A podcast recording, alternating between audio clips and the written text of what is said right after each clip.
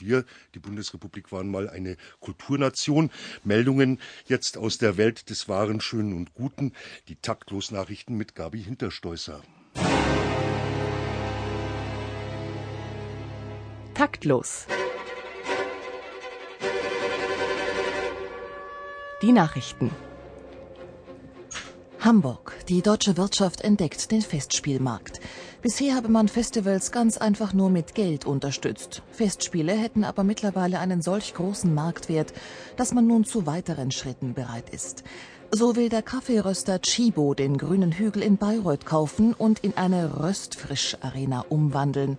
Für das Festspielhaus Baden-Baden interessiert sich als Factory Outlet Mitsubishi. Die Regensburger Turm- und Taxisfestspiele werden demnächst Aldis Gloria heißen, mit dem Motto Wir sparen sogar an der Kunst. Berlin. Am kommenden Freitag meldet der Komponist Johannes Keitler sein 30-sekündiges Werk Product Placement bei der Berliner Niederlassung der GEMA an. Es soll unter anderem auf absurden Bürokratismus bei der Verwertungsgesellschaft aufmerksam machen.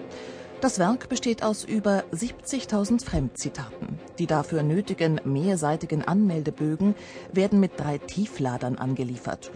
Die GEMA-Direktion Berlin reagierte auf diesen Arbeitsanfall überraschend spontan mit der Verlegung ihres monatlichen Betriebsausfluges auf kommenden Freitag. Bayreuth. Neben den Richard Wagner Festspielen soll das Festspielhaus nun auch in der restlichen Zeit genutzt werden, und zwar mit monatlich wechselndem Programm. Der Januar ist Richard Strauss Oratorienschaffen gewidmet, der Februar den Opern von Brahms, im März gibt es Singspiele von Mendelssohn Bartholdy, im April Karl-Heinz Stockhausen Musicals und so weiter. Der Mai bleibt der Karl Lagerfeld Winterkollektionspräsentation vorbehalten. Bayerns Kunstminister Thomas Goppel bedankte sich herzlich für das so wörtlich hochmusikaffine Konzept bei den verantwortlichen Beraterfirmen Roland Berger sowie Kienbaum und Partner. Berlin-New York. Mit einer künstlerischen Gegenoffensive wollen Nike Wagner und Gérard Mortier auf ihre Niederlage bei der Nachfolgekür für Wolfgang Wagner reagieren.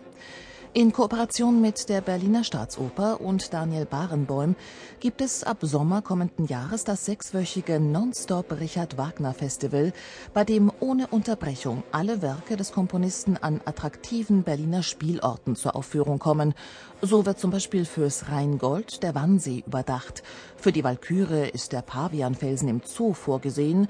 Siegfried spielt im KDW und die Götterdämmerung natürlich im Reichstag. Wir haben das Konzept Museumsnacht einfach weitergedacht und intelligent auf das Schaffen meines unermüdlichen Urgroßvaters übertragen, so Nike Wagner beim Pressebrunch im Berliner Dom. Und das ganz ohne Hintergedanken. Passau. Die bei der letzten Kommunalwahl drastisch reduzierte Stadtratsfraktion der Passauer CSU hat in der zeitgenössischen Musik das optimale Trägermedium zur Rückgewinnung alter Stärke ausgemacht. Ex-Kulturstadtrat Wilhelm Mixa, Präsidiumsmitglied des Deutschen Musikrates, will das populäre und integrative Potenzial neuer Musik als ultimatives Innovationssignal nutzen. So konnte er Dieter Bohlen für die Uraufführung einer Pop-Toccata seines Fraktionsvorsitzenden an die Passauer Domorgel verpflichten. Ferner hat er an die Passauer Hip-Hop-Gruppe Laptop in der Lederhosen den Kompositionsauftrag für eine Drei-Flüsse-Hymne vergeben sympathisch bescheidener Titel Alles den Bach runter.